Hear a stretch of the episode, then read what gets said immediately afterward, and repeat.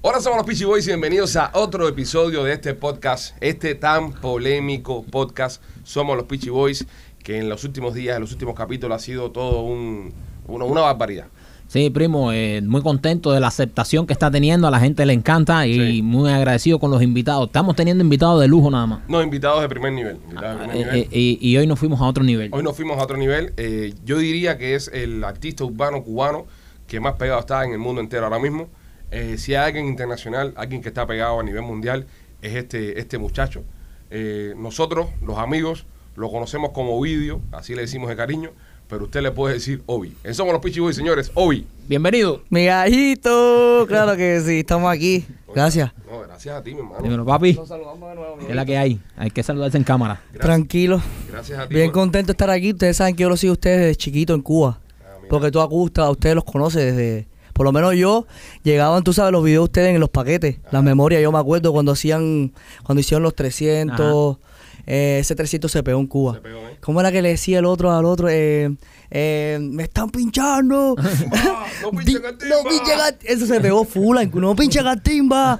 Y después sacaron todos los de Disney. Sí. La Blancanieves. Papi, eso, chama, eso yo lo veía como de niño, como si fueran muñequitos de normales. Mira eso. Pero De, tan risa que me daban. Espérate, espérate, Obi, de niño, de niño, estás hablando de qué edad tú tienes ahora mismo. 25. Yo tenía como, no sé, como unos 15, 16, puede Sí. ser, 16, Como unos viejos 15, mierda. 16. Sí, porque no, eso- 14. sí, no, menos, exacto. o menos. Sí, Ay, se decía que ustedes estudiaban en la UCI. Sí. Y que ustedes sabían ir en una lancha. No, no, esa, esa historia la creó el Cabo Malanga para...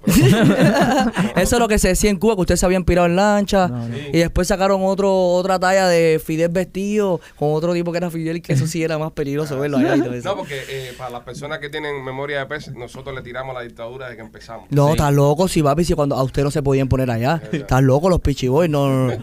Eso no se podía ver. Estás Oye, loco. Esto, eso, eso fue, mm, me imagino, año 2006, 2007. Dale, pa, a, eh, Mike, para cuando salió la Blancaniebla de la bruja, que la manzana, toda esa talla. Que se le había jugado un enanito. Exacto. Mi hermano, eh, es un placer tenerte acá. Coño, y eh, a mí. Porque nos encanta el éxito que estás teniendo, nos encanta lo popular que te has vuelto a nivel mundial. Es increíble. mundial, el cariño que te tienen. eh, pero quiero eh, comenzar por el principio, valga la redundancia. Ajá. ¿Cómo un cubanito de, de, de, de Cuba, pero de barrio, Sí, de ciego, del campo. de campos, Muy campo. ¿Cómo, haces primero para salir de Cuba? Porque he leído historias muy interesantes de afuera y, y son verdad que los cubanos y todos los latinos del mundo deberían verla como, Sí, como pero- un ejemplo de superación. Exacto, pero tú sabes que los cubanos para salir de Cuba es muy difícil. Si tú no tienes familia en el Yuma que te reclame o, o algo así, tú no tienes esperanza, dale, a no ser que tengas plata, como pasó cuando lo de Mariel. Pues para mí me pasó eh, lo de Ecuador. Estaba de moda. Todo el mundo se está viendo, todo el mundo se está viendo. No, están llegando, están llegando. Pues vino un amiguito mío del barrio, el, el Billy, no me acuerdo, está en Houston ahora mismo. Me dijo, papi, vale que nos vamos. Y yo, ¿para dónde nos vamos a ir? Nos vamos para Ecuador, tengo los contactos. Eh, pagamos 1.600 cuando estemos en Ecuador y lo que, lo que nos hace falta para llegar son como 2.000, 3.000 pesos para llegar hasta México. ¿Y de dónde voy a sacar ese dinero, Billy? ¿Sabes que son 3.000 dólares? Yo no tengo ese dinero. Esa apartamento, porque yo viví en un micro, en ciego. Hay, ¿Sabes que hay repartos Sí. que los hizo el Estado como si- con, con muchos edificios? Y eso no hay que pagar renta, eso, eso es tuyo. Eso yo se lo empeñé a un joyero. Eso, esos apartamentos en Cuba tú lo podías comprar como tres mil, si tienen tres cuartos, los coges como en cinco, si están arregladitos con azulejos, se ven en buenas condiciones, en siete, ¿me entiendes? Cosas así. Pues yo el mío lo empeñé en 2500. Y déjame hacerte una preguntita ahí eh, rápido. Cuando tú empeñas esto para irte Ajá, de Cuba, ajá. ¿ahí vivías tú con tu familia o tú solo? No, el problema es que ahí, eh, mira, en el barrio donde yo vivía, vivía mi abuela, Mm. mi mamá, tenía un apartamento ahí. Y ese apartamento que tenía mi mamá estaba vacío. Oh, ya. Incluso mi abuela después se muere y yo me quedo viviendo en el apartamento de mi abuela porque yo nunca, así nunca viví con mi mamá. Mi mamá, mi mamá después que se casó con otro hombre, mi padrastro, se fue como para el pueblo, como más para como más para donde hay un poquito más de clase, una casa, no está viviendo en un micro, un cuarto piso.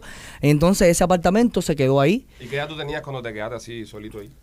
Tenía chamaquito, muy niño. Muy niño. O sea, no, pero yo no me quedé solito, yo me quedé con mi abuela. Mi abuela se murió, ya yo tenía como 18. Ah. Ya estaba grande, ya era un bandolero. So, tu abuela es la que termina más o menos de criarte a ti. Sí, mi abue- entonces ya cuando mi abuela, mi abuela había venido aquí a Estados Unidos. ¿Ah, sí? Sí, lo que vino y no se quedó. No, no quería dejar a sus hijas solas ya. Entonces yo cogí y me piré por Ecuador con el Billy.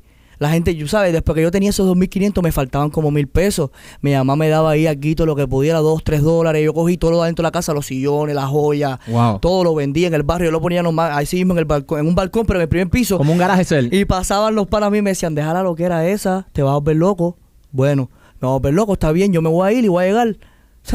Wow, qué cosa más increíble, Obi. Qué lo que como, era. Como un chamaquito, un chamaco de 17 años, vende su casa, Sí. eh, vende todo lo que hay dentro de su casa con el único objetivo de salir de Cuba. Sales de Cuba, que ahora nos vas a contar todo Ale, lo que pero tú, no, pero tú sabes que es lo más difícil, que yo viví en ciego. Tú sabes que, que La Habana es La Habana y lo demás áreas verdes. Por lo menos en La Habana uno pimpinea y En- busca. En La Habana todo es dólares, un peso, es un fula, un peso. En ciego no. En ciego es campo, naranja, todas esas, ¿sabes? ¿De qué parte de Ciudad Ávila era? Del mismo ciego, gracias a Dios. Downtown Ciego Ávila, ¿no? Sí, tan Ciego Ávila.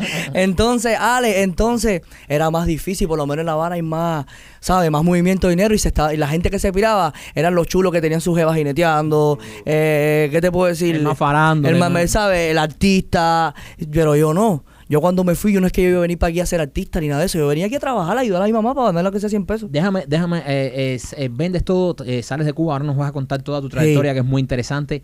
¿Tú nunca habías hecho nada de música en Cuba? Sí, sí, tú- sí, sí, sí, yo había hecho música por ahí, ahí. Bueno, por aquí yo tengo, por un- la- la- la- el primer disco que yo hice tenía como 12 años, pero nunca ¿Cómo lo se pude. llamaban? Se ¿Cómo se- llamaba Los Chicos del Barrio. Oh, Aquí- tengo la portada, te la voy a enseñar. Tenías todo. 12 años. 12 años era un dúo con otros chamaquitos. Pero o sea, pero, Pero, o sea, lo- las canciones eran Los Cinco Volverán. Eh, Ah, sí, ah, sí, ah, claro. ah, era revolucionario. Uf, Imagínate tú. Era un grupo me revolucionario. tenían, me tenían, me te- que- de, de qué voy a hablar en las canciones, Ale? De- dime tú de qué hablo, Espérate, Markel. ¿De qué hablo en las canciones? ¿Del hambre que estoy pasando? Así te- De, voy a hablar de qué? Del carro que no tenía carro, no tenía bicicleta, no tenía nada de qué voy a hablar. Así te dieron el apartamento de la micro con un tema, un tema como un Me acuerdo que decía libertad para los cinco y si no los liberan yo más finco, algo así. Te voy a buscar la portada, lo que nunca tuve la oportunidad de tener un micrófono, ir a poder grabar canciones. Ya cuando llegué Oh, los... por suerte, hoy, por suerte. Sí, eh, por suerte. Papi, yo estaba en los Camilitos. Eres Camilito Era también? Camilito. Mira Porque eso. tú sabes que a los Camilitos le daban casa y le dan carro cuando te gradúas y eres jefe y eres un cingado. ¿Entiendes? Entonces. Eres un Díaz eh, Canel. En 12, en 12 me votaron, me dijeron, tú no estás alto por escuchar a Aldo. Por escuchar Por a... Ey, escuchar a Aldo. Yo llegaba al aula y di que Maco Tierra, llevo mi guerra, la boca no me cierra, solo lleno materran, pa, cada vez vale reparto en el acto por cada puerta que me cierran, pel. Me hizo como los muñas, ver. Dime que ha tocado S.A. de huello, escóndete el cuello, o estos rimadores te lo desaparecen, ni lo pienses, piquiti, tiqui, tiqui, paquiti, escondan el batallón.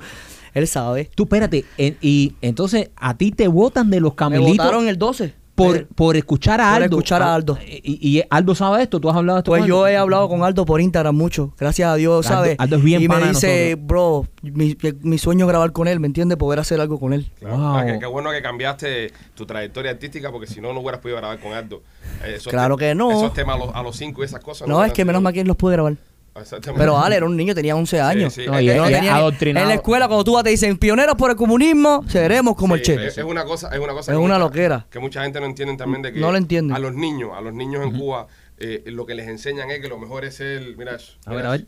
Con un bastón y topa, cuando aquellos tiempos estaba Clan 537 con los bastones y los Sí, sombreros. andan con Baby bastones- Lori y el Chacal. Bastones y unos Y, espejuelos y- parecen dos cieguitos. y mira la chapa, el cinto. Las fotos las estamos viendo, las fotos las estamos viendo aquí Oye, eh, Es oye, una loquera. wow, qué, qué cosa tan... Pero, Sí. pero bueno, era, eras chamaquito, tenías como 12 años, Sí. nunca pegaste, Claro que no. no, no pegaste, entonces... Claro eh, no. ¿Cómo va a pegar Alex si en Cuba no hay movimiento? En Cuba no hay nada. En Cuba tú te ven que tú te haces famoso y te, y te, y te- y te tumban. No vas a cantar para mí. ¿Sabes? Porque he tenido la oportunidad de hablar con el Micha, con el Chacal y me han dicho todo como es. Me decía que cantaban por una pizza y un refresco. wow. Terminaban de cantar y lo que ¿qué es esto? Y entonces, espérate, entonces para seguir con la línea de, de tu salida. Con la línea de tiempo. de, Sí. sí, la línea de tiempo. Logras sí. salir de Cuba, logras vender todo, todo lo que tenías, 2.500 pesos, vas a Ecuador. ¿Qué pasa en Ecuador? Mm, no, ya yo iba con un papel con la travesía, porque se habían ido muchos cubanos, más o menos había una ruta. Había un mapa. Te- tenía un pana que había llegado también. Y pues él me dijo, por aquí, por allá, había una ruta. Llegué a Ecuador, estuve tres días ahí, de ahí me fui para Colombia. Colombia era el país, más- es el país más difícil, Colombia es muy grande. Wow. Y todo, no es que dedican avión ni nada de eso, todo es... ¿Qué edad tenías ya cuando Tenía hiciste? 20. 20 años. Con- Me fui el 22 de octubre, ese mismo día de octubre había cumplido 20. Ok. O sea, cumplí el 10 y el 22 me fui. Y llegué en 25 días a Estados Unidos. O sea, Colombia, Panamá, Costa Rica, Nicaragua, Honduras, Guatemala, México, Estados Unidos. Yeah. O- Obi, una pregunta, ¿tú eh, tenías familia aquí en Estados Unidos? Pues Ale, yo... eh, Este es Michael, Michael, Michael. Ale soy yo. se me olvida. Eh, Mike, eh, eh, tengo como unos parientes, se puede decir así. Pero... Este, pero tú sabes que este país es un poquito difícil, no es que vas para casa de tu tía y ya estás ahí dos meses hasta que no. Entonces tampoco es que, ¿sabes? Lo- la familia que tengo, por ejemplo, una hermana de mi abuela que a veces la visito. Entonces, ya cuando tú llegas a este país, tú solo tienes que salir adelante, tú tienes que luchar por lo tuyo. Esto es un país de, de luchar. Aquí se viene a salir adelante, tienes oportunidades. O, ¿Me entiendes? Yo no quise estar molestando y yo salí adelante solo. Pero, pero cuando yo llego aquí, yo había cumplido mi real sueño. Llegué al país de mis sueños, ¿me entiendes? Cumplí, coroné. Tú sabes. Sí. Entonces, llegando aquí no me fue bien. Llegué muy, muy chamaquito, llegué, ¿sabes? No caí en el mejor lugar. No tenía ¿Tuviste tan- problemas tuviste problemas con las drogas? Tuve problemas con las drogas. En Cuba nunca había hecho droga, El nunca crack, ni marihuana. especialmente el Llegué crack. aquí, cuando llegué a una casa, llegué, como decirte, aquí en Pompano Beach. Ajá. Llegué a Pompano y llegué casi. Llegué a una casa que si hubiese llegado a lo mejor a tu casa, estuviese aquí trabajando contigo. No, o acá, o acá, bien, o bro. un carpintero, estuviese sido carpintero. Pero llegué a una casa que desgraciadamente el pana estaba bien metido en una droga. Y cuando yo lo veo, le digo, ¿qué tú estás haciendo? Y él me dice, papi, eso primero, ¿sabes? No, no, no, no, no quería que yo me diera cuenta. Pero yo vivía con él, eso yo me di cuenta. Entonces me dijo, papi, esto es lo mejor. Y lo probé. El crack. No que, no que fue marihuanita, después periquito, No, no, después esto, duro, directo duro. al diablo. Directo y ya después yo me volví peor que él. ¿Entiendes? Ya ahí yo estuve como 6, 7 meses. Me acuerdo que hay una canción de Aldo. Que esa canción yo creo que fue la que me sacó de la droga. ¿Verdad? Sí. que ¿Cómo dice? ¿Qué, qué, qué decía esa canción y, y, y en qué momento? Ah, búscala para que tú veas. Eh, habla de las drogas. Habla de las drogas. Y- Habla de las drogas. Bro, busque esa canción. La voy a buscar, eh, pero pero de- déjame hacerte una pregunta. Tú entonces llegas aquí a Estados Unidos, no tienes familia, te Y quedas Dios me sacó también porque mi mamá me dice, yo no sé cómo tú te saliste de esa droga para cuando saliste de esa droga, tú necesitas atención médica, Sí. tú necesitas internarte. Hay gente que se interna 10 veces y no se salen. Sí. Entonces ella me dice, no sé cómo. Y ya llegó el momento que yo lloraba. Porque eso, tú sabes, trancar es una nota que es como trancar un baño. Es silencio, es una nota bien, ¿sabes? Y me acuerdo que para ese tiempo había más cubanos viviendo en Pómpano. Y había como esa furia ahí entre los mismos cubanos. El crack. Sí, era mucho, eran muchos panas que estaban en eso. Entonces, le dije a Dios, sácame de esto porque ya lloraba. Yo decía, ¿qué hago aquí? No le contesto a mi mamá, no le mando un dólar, no trabajo, no me pelo, soy un andrajoso. ¿Qué hacías para conseguir dinero para comprar El pana mío tenía una jeva bailando el tubo. Y más o menos pimpineaba y buscaba, y buscaba guito, y a veces me invitaba. Si no te llamaba, Ale, eh, Ale, préstame 20 pesos y no te los pagaba más. Era un mal quedar, no era yo. Entonces, entonces yo, tú sabes, ¿Qué edad tenías, joven? tenía 20, 20, 20, Chamaquito. 20, 20, Wow. 20. Es que el problema es que llegué, sí, ¿sabes? Yo nunca había probado ni una droga. En La Habana, me, yo hablaba con Habanero y me dice, papi, en La Habana yo fumaba hierba. Bonco me dice que fumaba hierba de chiquito. Yo digo, ¿cómo? Pero yo no, porque yo viví en ciego, en ciego no hay nada. ¿Me entiendes? Wow. Entonces ya llegando aquí, papi, nada, pero, pero me pongo a pensar Ali, y digo, bro, si me hubiese pasado eso ahora mismo, que tengo dinero para comprar un kilo de droga y me puedo morir Ay, de una sobredosis y puedo perder mi carrera, mi vida, todo, yo, yo no sé qué pasaría. Entonces, a mí no hay quien me meta un cuento de droga, ni que me diga prueba esto, prueba lo otro, eso, ¿sabes? Ya yo, ¿sabes? Yo, es increíble, entonces me pasó en ese tiempo, porque si me pasa ahora, ¿sabes? Le doy gracias a Dios que me pasó ahí. Como que te... como- Aprendí del error. Exacto, apre- eh, afortunadamente, afortunadamente aprendiste y, y después de eso pues, pudiste salir y pudiste triunfar. Lamentablemente muchas personas que entran en ese Y no mundo salen nunca. no pueden salir No nunca. salen nunca. lame- lamentablemente. Entonces tú llegas aquí, eh, eh, te metes unos meses eh, que te vuelves un adicto. Eh, ¿Cómo sales tú? O sea, ¿qué, qué te motiva? Ale, Eh, te ¿cómo- mudaste, te Ale, mudaste ¿cómo de que, esa me casa. motiva mi mamá? Es Ale, mi ma- Michael, Ale, es Michael, pinga cojones. esto, Ale cojones. yo, Mike, este. hacer, eh, discúlpame. No Ale. en la frente, Mike, Michael. ok, Mike, deberías ponerte un jaquecito con Ale y Mike, para yo, Sí, sabes. Mike, entonces... ¿Tú estás seguro que tú dejaste eso allá? No, no puede ser la hierba. Cuidadito. Escucha, Ma- no, papi, sí, papi, ¿tú nunca has visto un, un, un tipo drogado con crack? No, puede estar aquí con esa cantidad de luces y todo eso. Es como que en un baño, trancados. Que nota más full, ¿eh? Están tocando, están tocando. Los, tele- los teléfonos en silencio y, y viendo el teléfono ahí. Y yo, el pana mío, nos, da, nos metíamos en droga y después salíamos a jugar FIFA y que primero echaba gol y vi le daba. ¿Me entiendes? Cosas así. Oh, wow. Sí, una loquera. Entonces, lo que pasa es que mi mamá en Cuba llorando, Mike, que las madres sienten y las madres saben que está pasando algo, que no está bien contigo. Cuando tú no la estás ayudando, cuando tú viniste aquí a hacer otra cosa, tú no estás trabajando, ¿qué está pasando contigo? Y eso fue lo que me motivó. Incluso, Ale, que si yo no lo dejaba, iba a terminar en la calle. Ya yo me veía en la calle, Ale, yo me vi en la calle. Yo dije, que papi, si yo no me... Le dije a Dios, me miraba en el espejo y le decía a Dios, oía la canción de Aldo y lloraba. Entonces yo, ¿sabes? Después, de- cuando se acabe esto, te la voy a enseñar para que tú veas, no estoy mintiendo.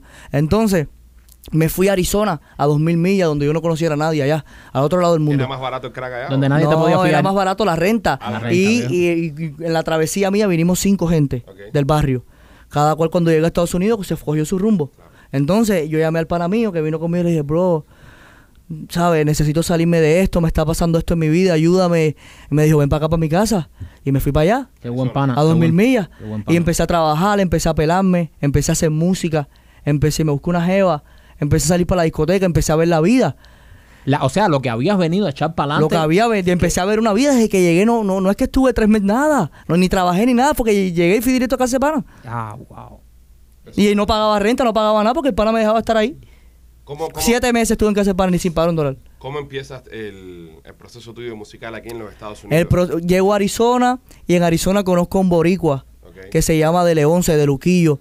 Y pues para ese tiempo, para ese tiempo había salido la música de Ñengo Flow, Ahí- Anuel. Ahí, donde te cambia el acento. Ahí deja de no, el pro- no, chicos, el problema es, ahora mismo yo, yo, yo creo que yo estoy hablando normal. Ah, Es que, es que el problema es que yo soy como una esponja, ¿me entiendes? Cuando estaba en México, yo hice un corrido con la, con la jerga de los mexicanos. Aquí pensaban que yo era mexicano. Sí. Y ese, no sé, tú sabes que hay gente que pueden hablar perfectamente igual que, que cualquier acento.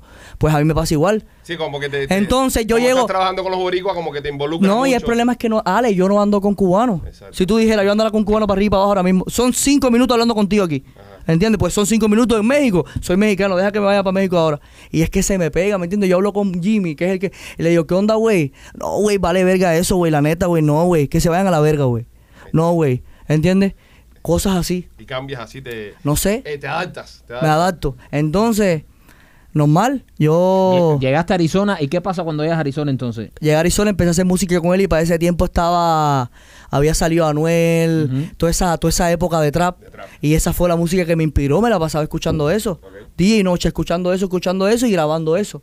Entonces, me encontré yo mismo, encontré mi propio, mi propio flow. Y entonces la gente dice, no, eso es música latina. Los chilenos hacen trap, los panameños hacen trap, Claro. los argentinos hacen buen trap, los cubanos hacemos buen trap. Y los boricuas hacen buen trap, pues yo, ¿sabes? Yo estoy representando y yo, y yo ahora mismo todo el mundo quiere colab- colaborar conmigo. Ahí va, ahí va, ahí, ahí quería llegar. Nadie suena como tú. Si tú tienes- eh, lograste tener tu propio sonido. claro, te porque me- metiste en el trap, si yo te enseño una canción, la primera que grabé, tú dices, ¿qué es esto? Esto no sirve. Yo tuve que estar años, años ahí grabando todos los días, encontrándome poco a poco, hasta que me llegué a mi propio flow que no me parecía a nadie. A nadie, a nadie. A nadie. Incluso yo los- canto en una canción y tú dices, ese es hobby. Los transcorridos, eso. Ah, porque me voy para México, estoy- me, me- me meto a vivir a, me meto a vivir en Los Ángeles Ajá. con Nata, con Junior H, que son artistas de corrido, y esa gente todos los días por la mañana con una guitarrita tocando, pues yo como una esponja le caché el flow, le dije, este es mi flow. Y esa canción fue la que me hizo famoso en el mundo Sí. entero. Yo no era ni famoso. ¿Cómo La gente decía? no me la daba. ¿Cómo Pacas verdes, duplicamos. Ya que andamos, el negocio está redondo y me la paso en mi camaro. Eso es un flow de allá. Ruleteando. Esas son palabras de allá. Envidiosos me la pelan, valen verga porque saben que. Entonces es la gente que. A mí me llaman los mexicanos y me decían, bro, ¿cómo tú lo haces? O sea, mejor que muchos artistas de nosotros. Claro. Porque yo me hice famoso. O sea, de no agarrar like, agarrar 600 likes, agarraba 40 mil likes con una canción. De no agarrar comentarios, agarraba 800 comentarios.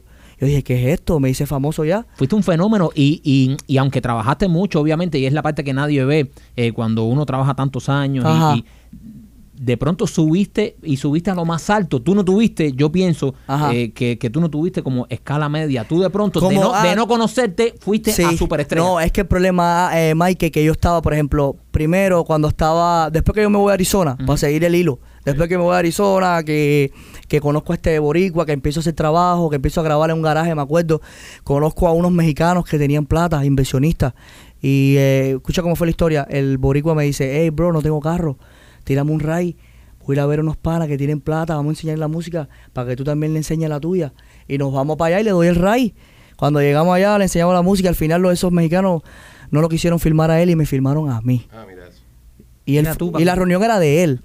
Y él y entonces te- me terminaron filmando a mí porque a ver lo que tú tienes ahí y le tiré ahí, tú ¿Te sabes. pagaron, te pagaron por filmar? 10 mil dólares 10 mil por dólares, 25 años. Por 25 Una años. cosa, por 10, me filmaron por 5, por 5. Una, una, una locura. Una esa. loquera, yo, ¿dónde firmo? Y, y en todo lo- y, y- Yo y andaba- a nivel universal, porque esos contratos dicen en todo el universo. 360. 360. Y entonces eran unos mexicanos que no tenían mucha experiencia en negocio, tenían mucha plata, Ujú. mucha plata, hacían dinero, me- medio millón, un millón de dólares al mes. Y pues, En la construcción, trabajaban en la construcción. no, no, no, no, no. En la calle. Ok, en la ¿Me entiendes? no Entonces, pregunte, brother. Ah, para saber, Mi gallito. Eh. No, Eran mi gallito. inversionistas. mi gallito, entonces, entonces, eso me, para tú ser famoso, no, no, no- necesitas dinero, obviamente, pero necesitas contacto, por ejemplo, necesitas un buen manejo, necesitas muchas cosas. No es nomás dinero, porque yo andaba con dinero y le decía a Brian Mayer, ¿cuándo tú cobras 20 mil? Coge. ¿Cuándo tú cobras 20 mil? Por hacer un featuring. Por hacer un featuring y grabé con todos y nunca salieron las canciones, nunca se hicieron los videos. No pasó nada. Yo estaba, ya después que estaba en Arizona me mudé para Miami de nuevo con esta gente, con los mexicanos. Me volví a mudar para acá, porque aquí en Miami supuestamente había más movimiento de lo que es el negocio de la música, productores. En Arizona eso no, no camina lo que es trap, porque yo estaba haciendo trap y reggaetón con la música que nosotros crecimos. Yo no crecí con, con, con música ranchera, yo crecí con salsa, con ¿me entiendes? Y pues vengo para Miami, no pasa nada, conozco a muchos artistas, conozco a casi todos los artistas, pero ninguno grababa conmigo. Artistas boricuas, artistas cubanos, todos los ¿Y artistas. por qué no querían grabar contigo? Porque no era nadie. Porque ¿qué, qué, qué le sumo yo a la carrera de ellos si graban conmigo? ¿Entiendes? No es que yo lo estoy diciendo nada malo, sino que... No, no, es el negocio, sino- funciona Es el así. negocio, ¿me entiendes? Entonces, así. sí, está buena. la- en esos tiempos, sí, la gente dice, está buena. Y saben que está buena. Pero No se meten. es el ángel, es como que, no sé, algo de la tierra parsa. Y boom, cuando tú pegas. Cuando lograste grabar con Osuna Envidioso, eh, Eso fue ya casi a, a lo último. ¿esto fue orgánico o tuviste también que soltarle un billetazo? Estás loco, Osuna me escribió. Ozuna- Osuna, él me escribió y me dijo, quiero grabar contigo. Y casi siempre este proceso se tarda mucho. Grabas la canción hoy, en tres meses grabas el video, en cinco meses sale. Osuna gra- gra- grabó, grabó conmigo, a las, a las semanas hizo video y a los dos días lo sacó. ¿Qué artista que, que tú recuerdes, Ajá. que puedas decir, eh, fue el que más te- dinero te costó grabar con él? Que te hiciera caso. Pero dinero. Sí, sí, que no, que es que no, no, no le he pagado a nadie. Desde que yo pegué, la gente quiere grabar conmigo de corazón. Pero antes que tú pegaras Antes que yo pegara a Brian Mayer, le dieron como 25 a esa gente. 25 esa gente. 25 mil. Y a Larry Over también le pagaron 20. Ruchan le pagaron como 70 mil, 25 por cada producción. Una loquera. Y no pasó nada con esa gente. Cuando hacer una canción, yo aquí si quiero grabar con Fore, lo llamo y vamos para el estudio. Y ahora que estás Lo que pegado, cuando te ven dinero te dice, oh mira, Ale anda con dinero, Ajá. papi, lo está soltando. Dile que 15. ¿Me entiendes? No, Y yo te hubiera la gente te ve como un signo de peso. Después que grabó la canción, dice, son 10 mil para ropa. Tengo que vestirme. Ah, te piden ropa también para los videos. que sí. Mira eso. So, que obviamente, obviamente yo grabé con, no sé, con Arcángel y no me pidió para ropa. Yo grabé con Mike, con Mike Tower, no me pidió para ropa. Gra- Grabo con Ñengo, no me piden para ropa. Están grabando conmigo corazón, son mis amigos. Me van a pedir 10 mil pesos para ropa. ¿Qué es esto? Le ¿Me hubiéramos- entiendes? Le hubiéramos pedido que sea un almuerzo a, a, a hoy para que viniera aquí. Porque no, no, ni almorzado. No, si te dije que me, que me echaras pizza y me dejaste quemado. Eh, Es que, es que Hakuna Matata no abre hoy. Hakuna Matata, Pero- pero tenemos- abre eso ahí para nosotros. Tú sabes que Aldo, Aldo, ahora que mencionaste a Aldo, Aldo es Yo vi, el, yo vi el podcast de Aldo, papi. Yo soy fanático de Aldo. Ha- Hakuna Matata y fue para allá. Y Yo se, lo vi. Y se la comió, pero con un gusto de Y, carajo. y dice que el sobrino casi El se la quita. también. Sí. Así que la Edu está pendiente, te vamos a llevar a, a Hakuna con nosotros. Ok, ok. Cuenta con eso. Hoy quiero hacer una pausa en tu carrera artística y, y quiero agradecerte por lo activo que has estado con la causa de Cuba. Nos encontramos en Washington, estuvimos en Sí. Washington eh, cuando estuvimos allá y, ti- y quiero agradecerte porque eres un artista que, sabes, eres bastante internacional y sé que has llevado el mensaje de Cuba a donde quiera que has llegado. He visto entrevistas tuyas con el Molusco en Puerto Rico hablando del tema de Cuba varias veces. Sí. He visto que donde quiera que, que tienes la oportunidad y haces una entrevista internacional, lo dices y estás con el pueblo. Eh, fui testigo de verte en Ale, Washington es que- con nosotros. La próxima vez que me digas, Ale, ya, ya voy a terminar la entrevista. Eso se va a virar ahorita. Escucha, Mike, que... Hashtag eh, soy Maikito. Maikito, pues, pues yo soy cubano, ¿me entiendes? No es que, mi, que yo nací aquí, mis papás son de allá. No, yo nací en Cuba y he vivido toda mi vida en. Cuba. He vivido 20 años en Cuba. So, yo sí sé, yo sé. Yo lo que no sabía, a estando allá, es porque me tenían ciego porque era otra persona más de ahí y yo no tenía internet. No es que yo cuando estaba en Cuba pude tener internet. No tenía internet, no tenía Instagram, no tenía nada. So, yo era otro coco lavado. ¿Me entiendes? No era otro coco lavado porque no es que yo estaba con esa gente, pero no, No, es que podía está- hablarle exacto, de esa claro, gente, ¿me entiendes? Era, "Ush, cállate la boca, tú eres loco, ¿me entiendes? No tenemos el, el Pues- conocimiento. Pues ya llegando aquí, yo digo, ¿qué es esto? Esto no es como lo pintan, mi gallo.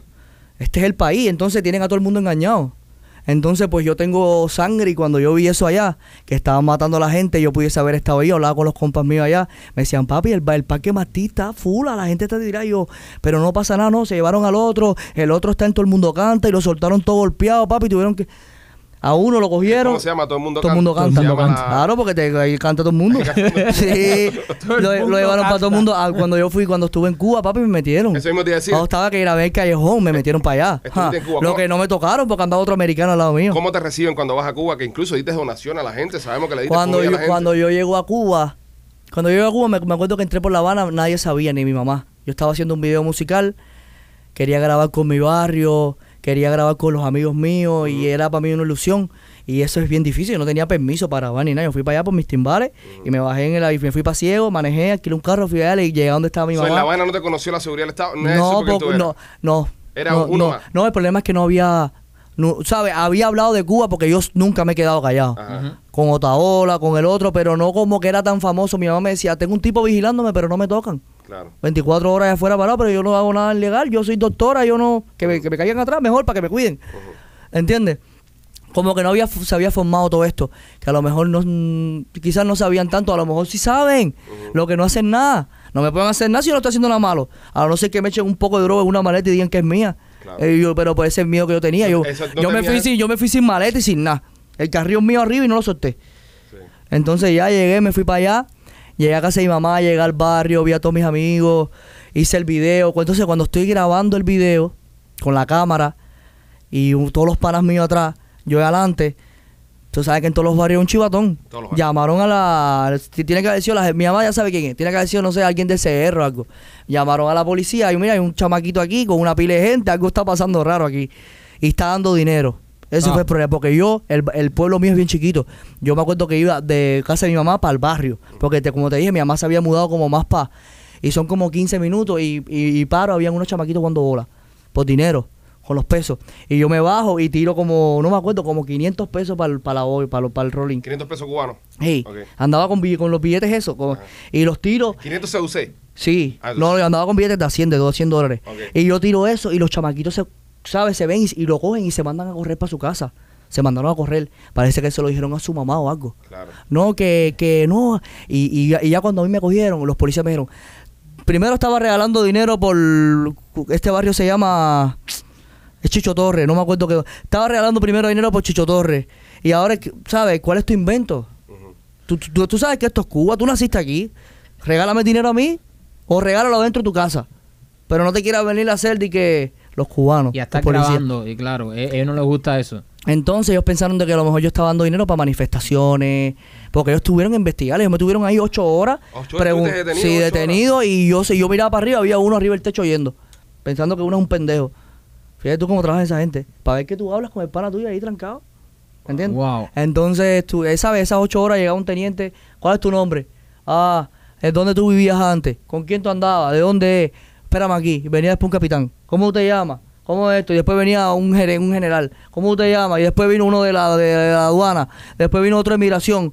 Así, me fui por la noche. Y en cuanto me soltaron, me fui para La Habana. Me acuerdo que para ese tiempo Nata fue conmigo, me lo llevé para allá. En cuanto me cogieron, Nata cogió un pasaje y se fue. De- te fuiste para La Habana y Me fui para La Habana. vamos a refrescar esto. Vamos a refrescar, me fui de ahí, me fui para La Habana. Y ahí estuve dos días con mi mamá y me fui. Loco. te fuiste. Eh, tu mamá sigue en Cuba. Nos mi dijiste- mamá está en Cuba. Nos dijiste que es, Es médico. que, es que mira, yo, yo no puedo traer a mi mamá por una lancha, yo no puedo arriesgar a mi mamá por una frontera, que a mi mamá le pase algo porque yo me arriesgué. Para mí fue un campismo. Para mí era una aventura, venía con Mike, con Ale, ya tú sabes, por Ecuador, de fiesta.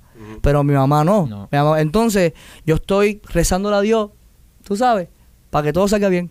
Ok. Y, y- y la puedas tener eh, pronto contigo. Algún Eh, día. eh, Si no, ojalá y Cuba fuera libre para irme a vivir para allá. Comprar Ojalá. una casa, crearme una buena casa Qué y quedarme viviendo ahí. Como hacen los ¿eh? artistas de Puerto Rico, Claro, como hacen todos los artistas. De todos lados. Entonces- tener su casa en su país, con su familia y tener toda la prosperidad en su familia que En nosotros los cubanos en tu no tierra. tener, en tu tierra. Tú sabes que si, imagínate ir a hacer un concierto en Cuba.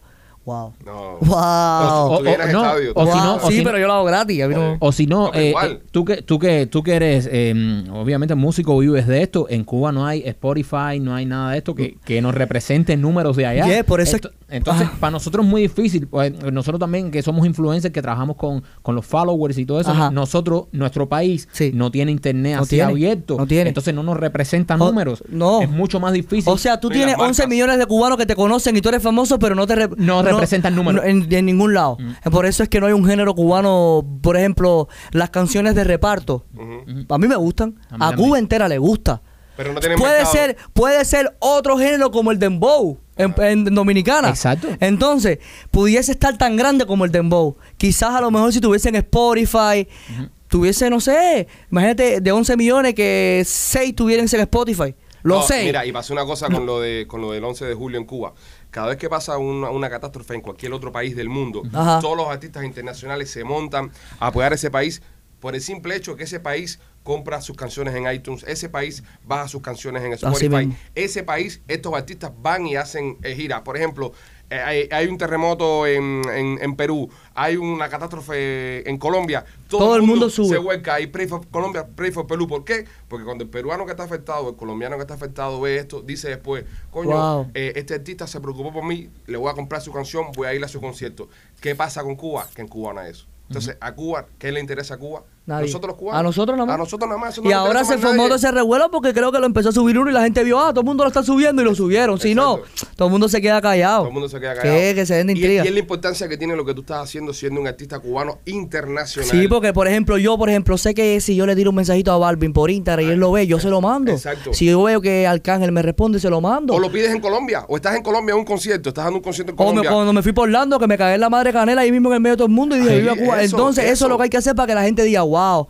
Entonces, gracias a Dios la gente esta vez por lo menos pudo, la- el mundo pudo ver la realidad de Cuba. Exacto. Gracias a Dios por lo menos está llegando un poquito el internet, esos videos, los pudimos propagar por el mundo entero. A mí me tumbaron muchos videos de eso, de Instagram.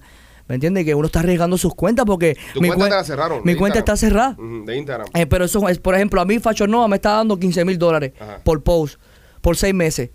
Un contrato para que yo, me iban a mandar 5 mil dólares de ropa, yo me la pongo, me la engancho, subo una foto y la hago tag a ellos. Y como cinco historias.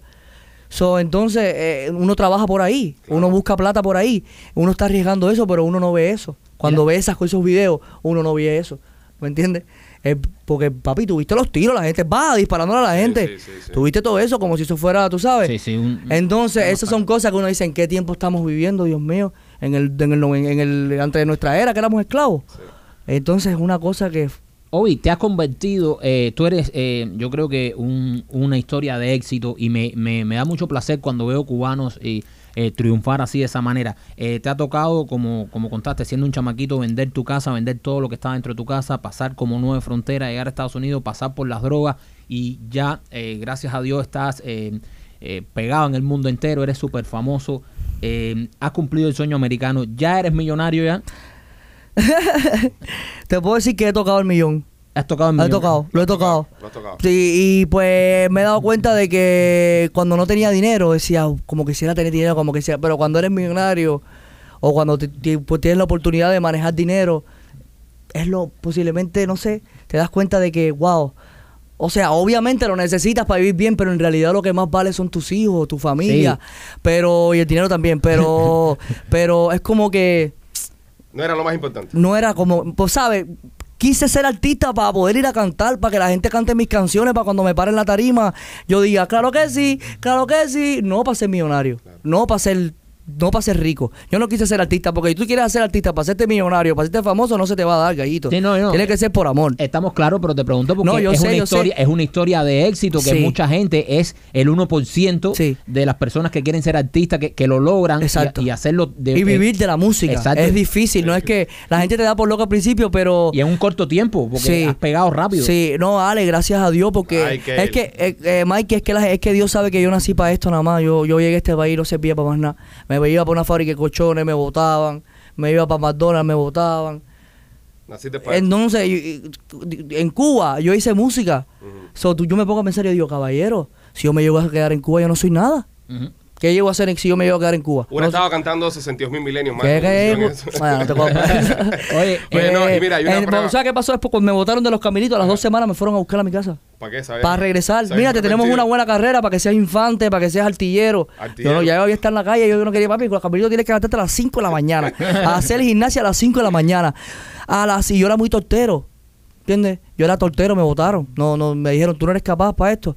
Entonces, a la- te levantas a las 5 y media. Gimnasia, media hora. Hay un día que es resistencia, correr 3 kilómetros. Hay otro día que es rapidez. Y hay otro día que es que ejercicio, plancha. Después a la desayuna. Ah, pero hubieras echado buen cuerpo, desayuna, desayuna un pan con huevo. Sí, con y pan con leche. huevo. Y los camilitos era lo mejor. Sí, los sí. camilitos era lo mejor comida. A veces te daban pollo un día al mes. ja. Y entonces, después de que desayuna, para las clases, matemática, español, biología, química, física, pero fula. Unas tienes que aprender, pero tiene que ser Y yo era bien burro en la escuela, y, pero cogía 100, porque era bien inteligente para fijarme, para ser chivo, para todo eso. Ah. Yo estudiaba, ese era mi estudio. Eh, ¿Cómo me voy a fijar? La- ¿Cómo la logística, la Ese era mi logística estudio, ¿no? Logística, Eh, ya, duro. y la gente me dijo, ¿cómo tú coges 94 y no estudias? Y la gente no decía, ¿qué vas a hacer? Hablando del tema familiar, recientemente anunciaste que vas a ser padre. Sí. Entonces, y- Estoy bien contento con eso, es una bendición de casi, Dios. Casi, casi. Tú sabes. Le metiste uno, uno, uno. Porque cuando vi que era varón, no Suave. No, es, es verdad, la gente me lo comentó, le van a sacar el chiquito. Sí, suave. Pero, ah, pero, ma- pero, Ale, pero cuando vi que era varón, porque tenía tantas ganas que fuera varón, bro. Sí. No por nada ni nada, sino porque tú sabes que uno es un descarado, ¿me entiendes? Entonces, nada, eh, ¿qué, qué tiempo tiene ya tu pareja? va a parir en febrero. En febrero. Qué lindo, qué lindo. Sí. ¿Qué, qué, qué le vas a poner? ¿Cómo le vas a poner? Le voy a poner Obi. Obi. Obi o Obvio. Ovidio. No, no, no, no. Obi solo. Obi solo, Obi Obi, solo. Obi. Obi- Me- yo me llamo Alejandro y mi niño le puse Alex. Exacto. Alex. Y ahí, Alex. No, pero Alejandro está, está, está, está Sí, pretty. pero es que es mucho, bro. Ah. Yo me llamo Alejandro González. Imagínate. Ay, Yo sí, cada vez que entro, Alejandro González. cada vez que yo entro por inmigración, para Cuartico, aunque sea ciudadano, me dicen para Cuartico. Yo. Siempre. Porque siempre. seguro hay un Alejandro González por ahí que está dando chucho. O varios. O varios. O varios. O, varios. O él mismo, compadre, que es tremendo delincuente. Obi, eh, ¿qué viene nuevo, brother, en tu carrera? Viene mucho, viene mucho, Mike, que viene. Ahorita, no, ¿sabes? Me la paso trabajando. Es increíble. A mí, por ejemplo, me escriben artistas que yo digo, wow, por ejemplo, vienen canciones con Nodal, Cristian Nodal, que son artistas de medio. Vienen canciones con Cristian Nodal que yo digo, cuando saque esta canción me voy a retirar. Ya. Porque es un palazo. Bro, viene bro. canción con Nodal. Te puedo decir que vienen temas con Duki, eh, Noriel, Eladio Carrión, John Z. Tú sabes que yo me la paso en el género donde se busca plata. Sí. Fuiste a Puerto Rico el otro día un juego Sí, que ahí con... sí, es que siempre me hacen esas invitaciones. Como so- allá la gente me quiere mucho. Sí. En PR, fíjate que yo estaba en el Juego Vázquez, incluso artistas boricuas ni los paraban para pedirle fotos. Y yo tenía una fila de gente. Yo decía que, ¿sabes? Y los mismos puertorriqueños me dicen, bro, aquí los, los puertorriqueños son bien come pinga para dársela a alguien, oíste. No se la dan a todo el mundo. Y que tú.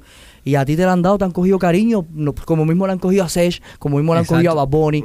¿Sabes? Yo soy uno malo que de Cuba. No, Bonnie Boricua. Que, que, que, Escúchame a mí, Bad Bunny, este. Sech y Balvin, ajá, Balvin. Balvin es colombiano, Maluma también lo quieren allá, tú una pila, todo el mundo. Da- Déjame hacerte una preguntita rápido porque yo veo que tú has pegado durísimo en, en- en- internacionalmente. ¿Tú Sí. sientes que has pegado igual con los cubanos, que los cubanos te quieren así o has sido tan grande para no, los cubanos me quieren mucho. Sí. Y es nada, es nada más que, y no he grabado con ningún cubano. No, has grabado. No, pero yo, yo me refiero al público en general. Tú dices a, los a, los a, los a los cubanos. a los fans, a los Por fans. ejemplo, los fanáticos, papi, yo voy para Jayalía y no puedo caminar. Sí, sí. Sí, Una locura, ¿eh? Todo el mundo, todo el mundo me dice, el rey de Cuba, esto, lo otro. Ayer me fui para el Tropical para jugar softball. Todo el equipo de softball a tirarse fotos. Bueno, eh, yo, yo, tú sabes que cada vez que hablamos tengo que llamar FaceTime a mi hermano porque mi hermano... Y, y no he grabado con cubanos, no más que por.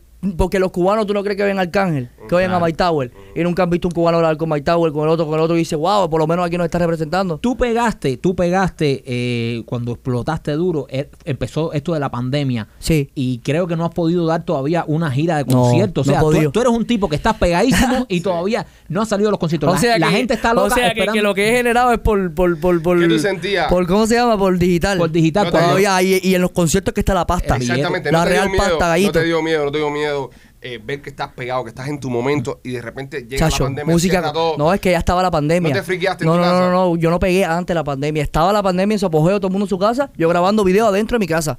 Ya. Con la Pacas Verde, Ajá. con Nata, allá en Los Ángeles. Lo soltamos, se fue. Tenía videos con 70, 60 millones y no podía cantar. Increíble. Pero yo voy ahora y te las cantan todas. Sí. Todas, supuesto. todas, todas, todas, todas, todas, todas.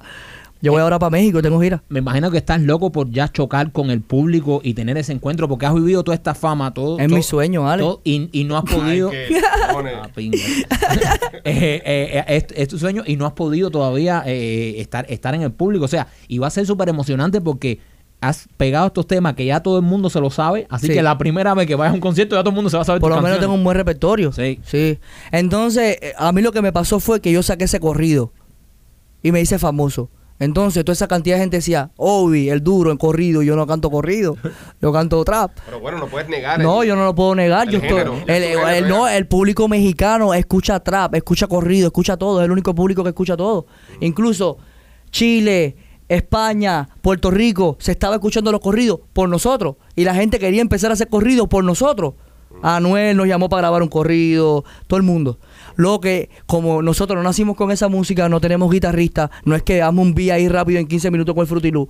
Tienes que tener un guitarrista que tenga huevo y que le meta. Y ese tipo nadie lo conoce, nadie puede hacer ese género para acá, no va a crecer. Claro. ¿Me entiendes? Entonces, Lo que pasa fue que hago el corrido y yo tenía un poquito de miedo porque dije, wow, en verdad cuando voy para el estudio yo no quiero hacer corrido porque no tengo guitarrita, porque no sé tocar guitarra, porque no crecí con esa música. Igual en cada producción que hago lo voy a hacer para mi gente de México porque la gente le gusta lo que hago en eso y a mí también me gusta hacerlo en música.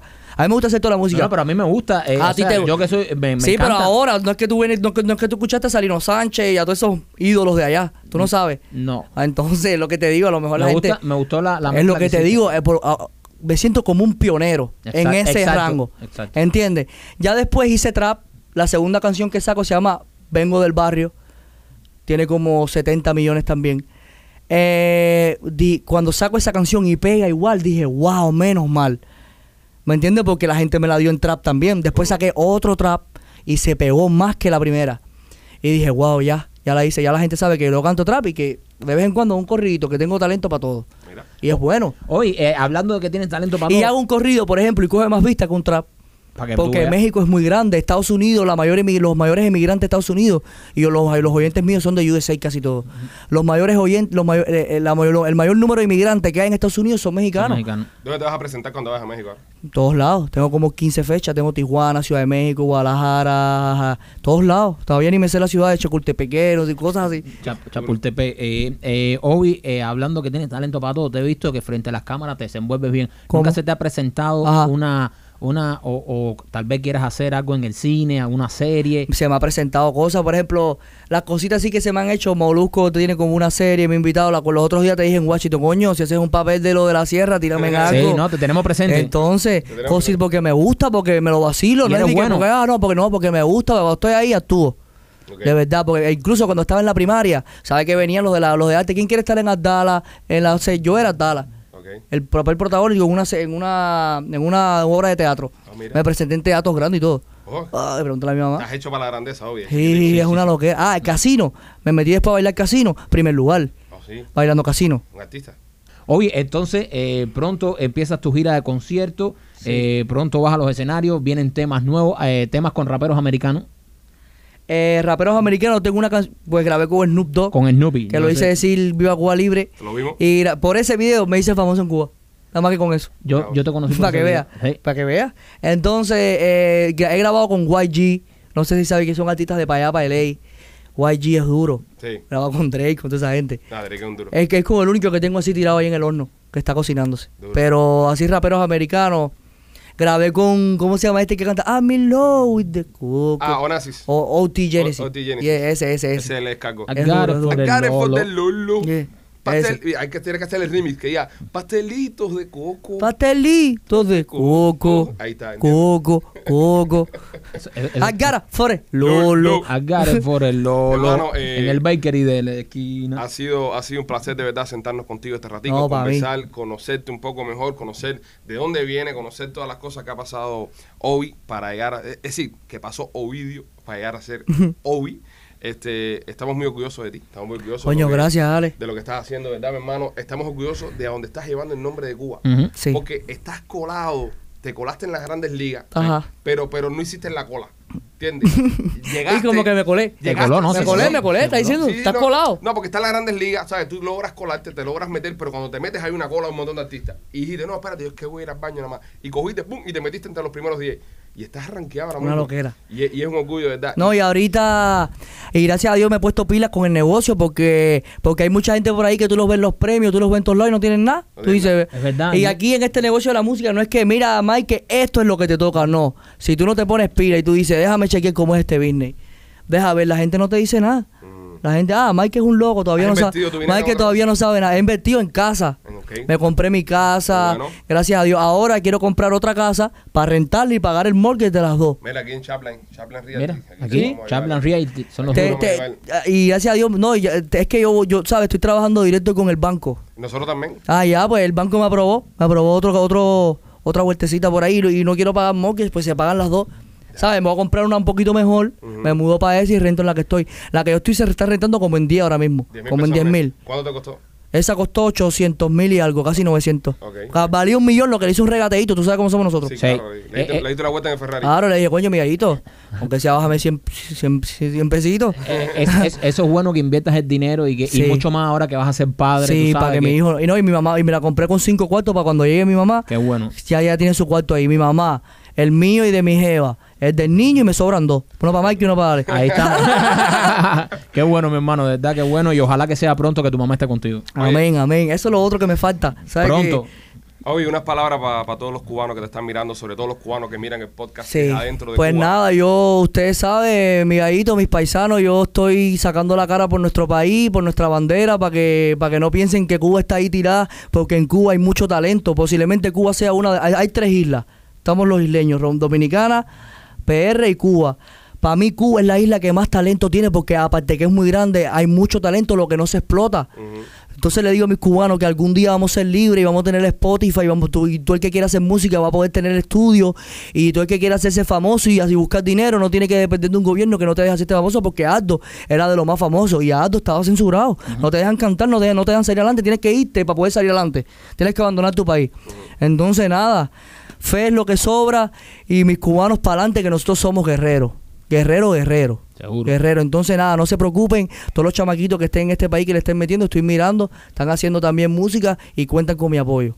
Ya saben, señores, Obi, en Somos los Pichu y los queremos mucho. Cuídense, patria y vida.